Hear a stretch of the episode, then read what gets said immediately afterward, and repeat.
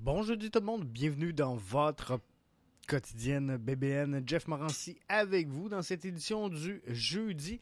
On est le 14 juillet 2022. Je vous souhaite de passer une excellente journée remplie de nouvelles soccer et on passe à l'instant si vous le voulez bien. Le CF Montréal qui se prépare pour son affrontement du week-end alors que le Toronto FC sera de passage au stade Saputo en fin de semaine.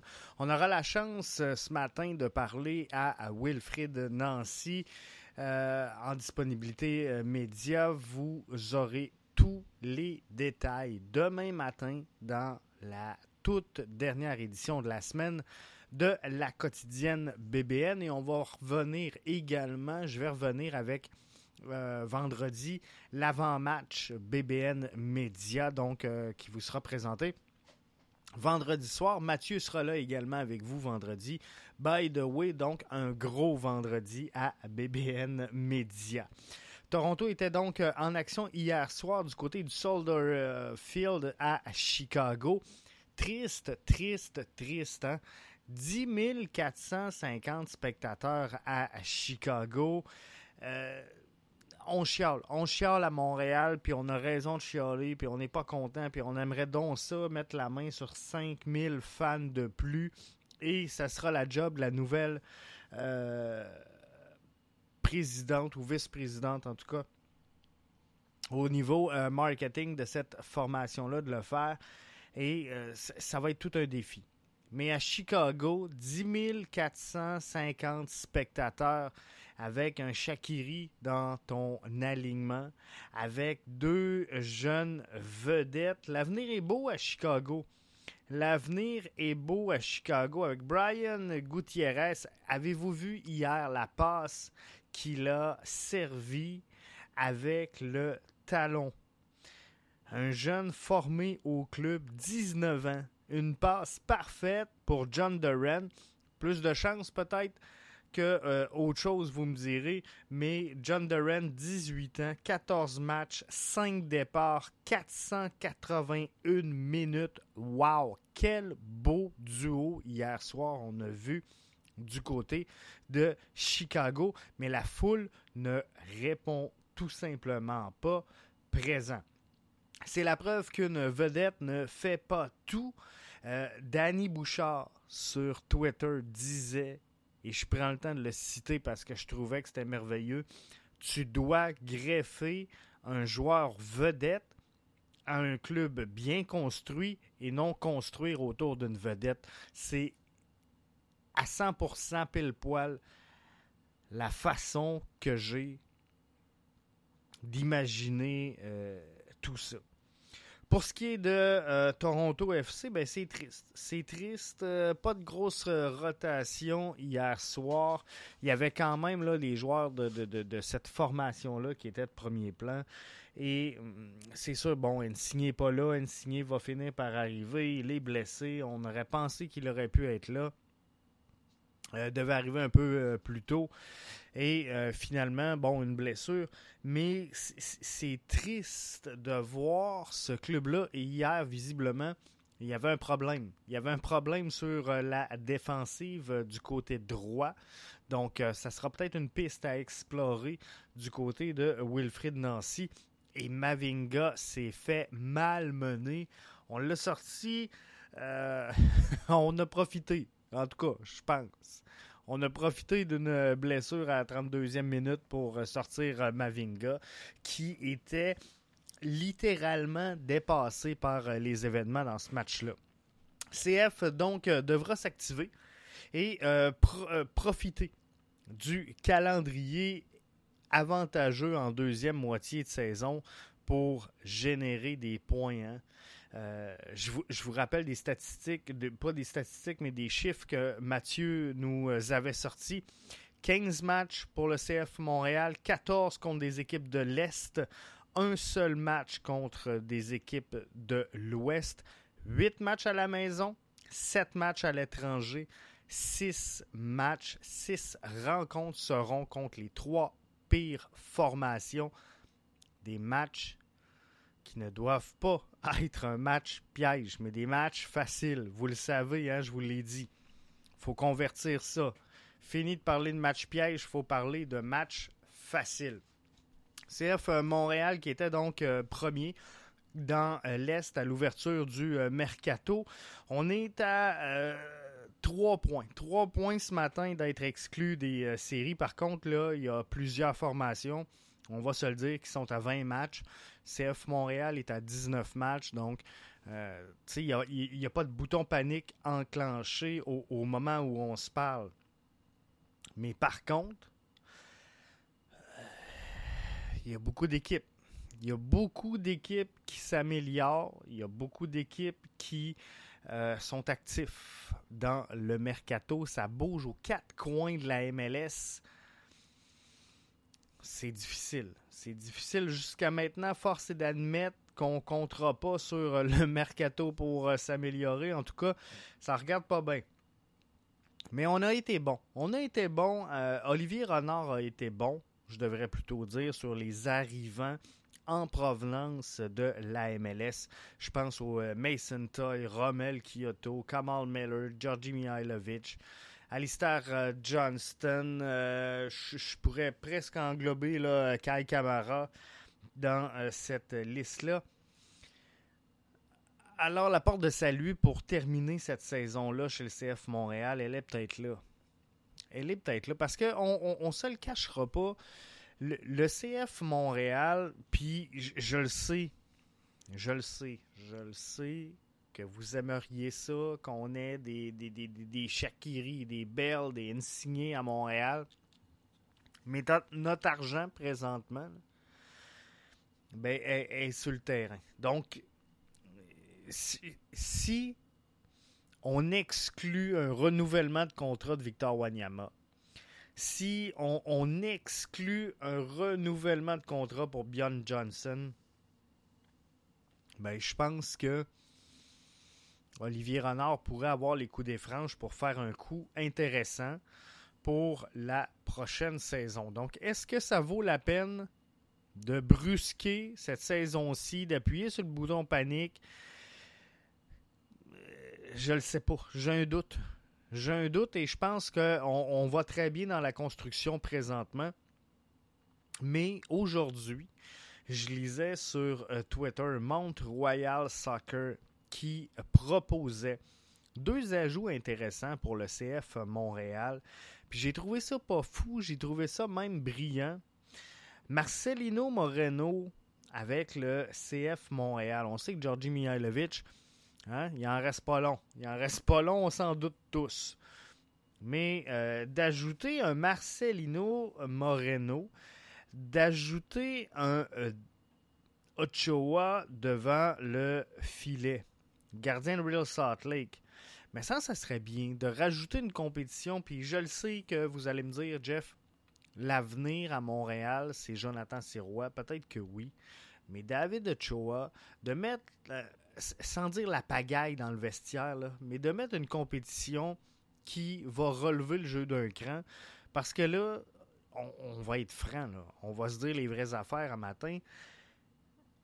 On ne joue pas nos matchs avec le meilleur gardien, on le joue avec le moins pire. La, la réalité présentement, elle est là chez le CF Montréal. Et un David euh, Ochoa pourrait venir changer cette donne-là. Faudrait voir, faudrait voir. Quoi qu'il en soit, Montréal demeure au quatrième rang. Quatrième rang dans l'Est ce matin. Euh, c'est vite de même les scores hier qui ont euh, eu un effet finalement sur ce, maintien au quatrième rang. Euh, Colorado, Orlando 1 à 1. Columbus et DC United. Le retour de Wayne Rooney à DC United qui s'est confirmé dans les euh, hier finalement. 2 euh, à 2 entre les deux formations, Cincinnati et Vancouver font également 2 à 2. Donc, c'est tous des euh, résultats qui ont euh, permis de consolider chez le CF Montréal leur place au quatrième échelon dans l'association de l'Est. Du côté de la euh, PLSQ maintenant, victoire de l'Académie du CF Montréal 2 à 1 sur Mont-Royal Outremont. Début pour le CF Montréal, Medgui à la 24e, Nokoy à la 85e. Mont-Royal Outremont avait ouvert la marque à la 17e minute de jeu. Rida Zouir était sur le 11 de départ de cette formation de l'Académie du CF Montréal. Je ne peux pas ne pas vous euh, parler. Je poursuis avec euh, la sélection canadienne. Euh, on vous revient sur ça, hein, parce que ça brasse. Ça brasse, c'est comme un téléroman. Ma mère écoutait les. Et, écoute encore, je suis certain. Les Feux de l'amour, hein. Fait que c'est comme les, Feux de l'amour version balle au pied euh, entre la direction de la sélection canadienne et les deux, les, deux formations, là, autant masculine que féminine, et euh, les équipes donc se sont euh, adjointes hier, autant masculine que féminine, pour réclamer une enquête pour euh, venir faire la lumière finalement sur les pratiques entourant l'Association de soccer Canada. Donc, c'est un dossier qui suit son cours, qui a beaucoup de rebondissements, qui revient quotidiennement. Je pense qu'on s'en est parlé toute la semaine dans chacune des quotidiennes BBN cette semaine. Et on va euh, continuer de le faire dans les euh, prochains jours, les prochaines semaines. Dossier de la Première Ligue canadienne à Québec. Encore beaucoup de bruit. Ce que je peux vous dire, Québec a une longueur d'avance sur un éventuel projet dans la région de Montréal.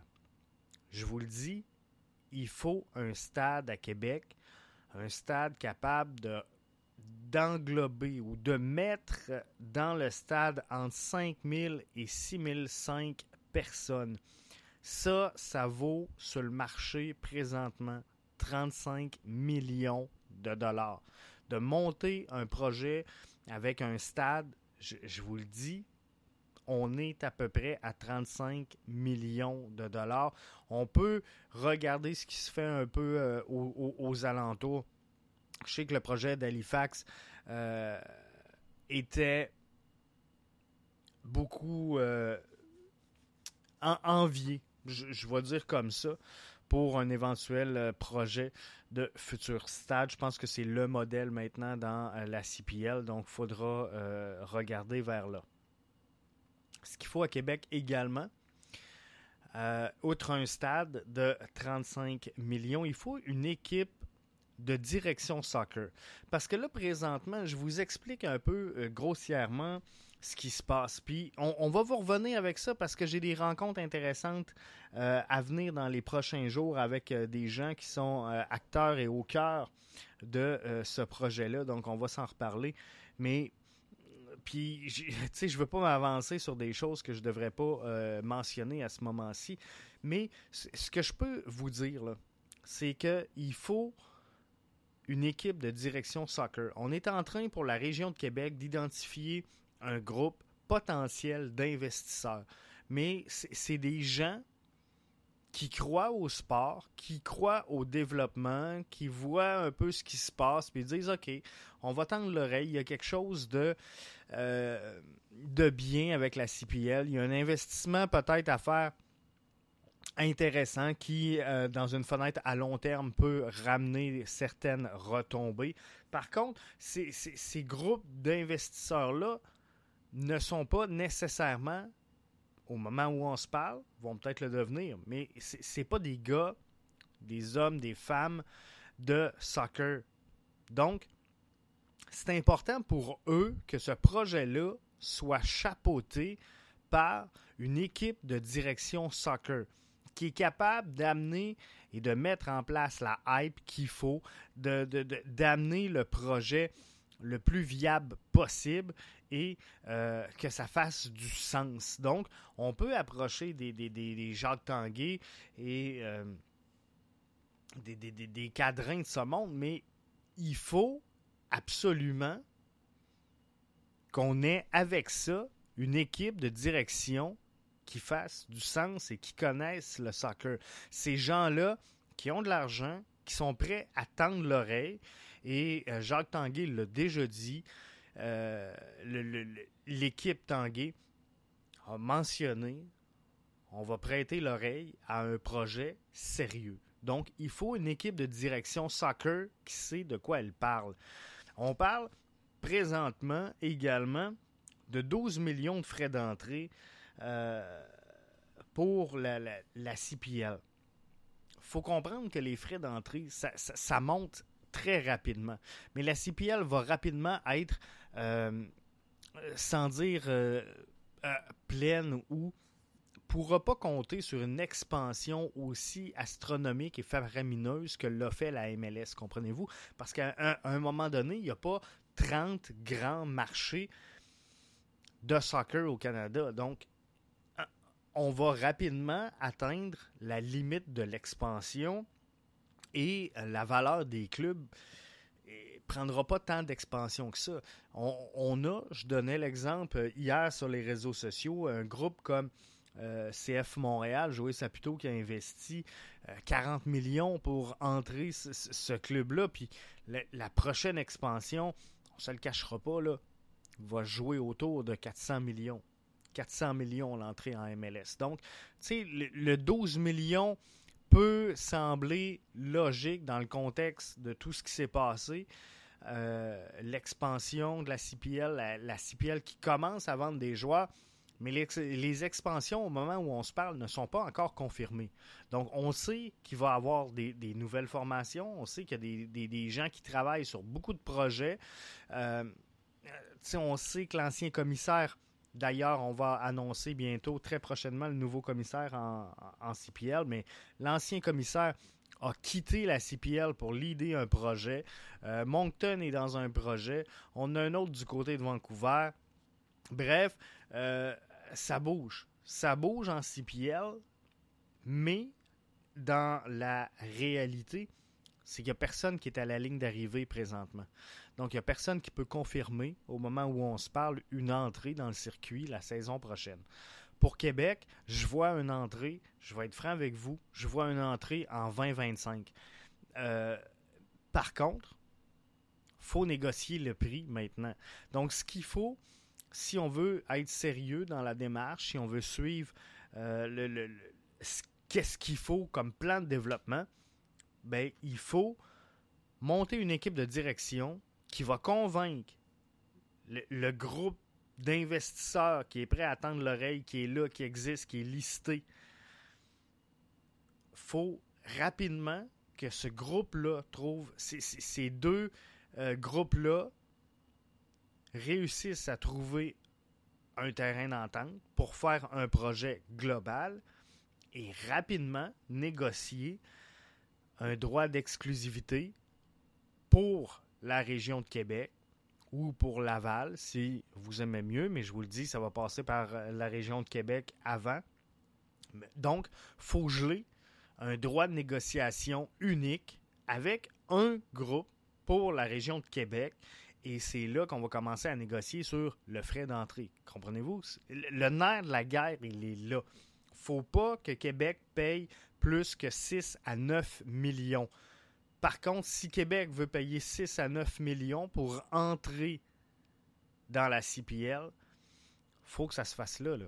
faut pas attendre que les 3-4 clubs qui sont en attente, qui sont sur le bord, qui sont en train de construire des projets, puissent confirmer leurs projets. Parce que là, c'est sûr qu'il euh, y a une surenchère qui va se faire et euh, ben, ça va être plus difficile. Donc moi, ce que je vous dis, c'est à peu près ça le topo. Euh, parlant de CPL, je veux juste vous mentionner en terminant l'édition d'aujourd'hui que Balou Tabla a été nommé joueur de la semaine du côté de la première ligue canadienne et ça c'est une bonne nouvelle.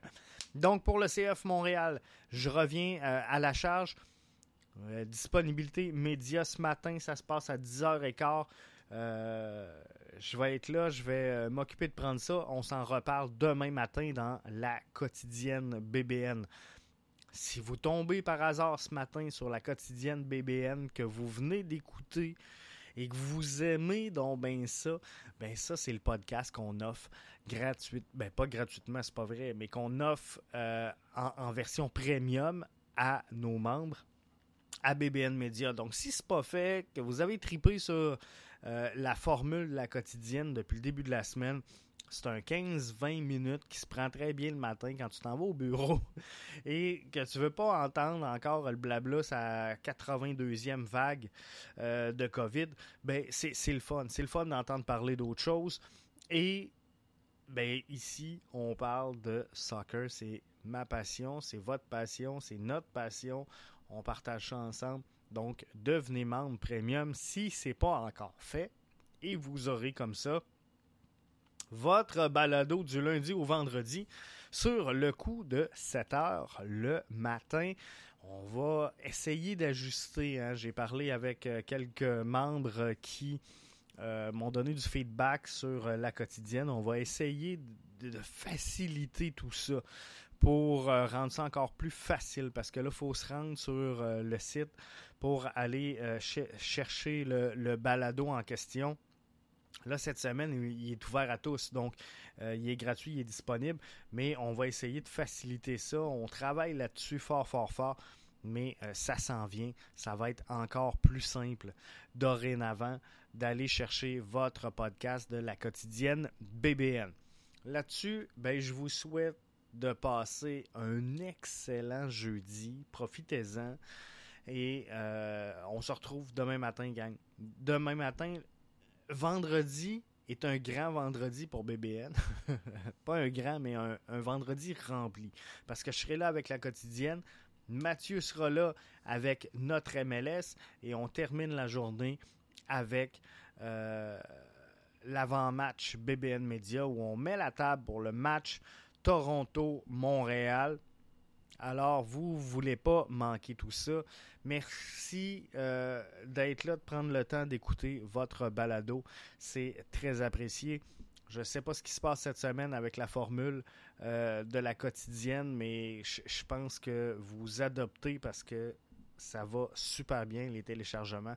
Alors, je veux juste prendre le temps euh, de remercier toute la communauté qui télécharge et qui écoute le balado. Merci à vous et on se retrouve donc demain matin pour une nouvelle édition de votre quotidienne BBN.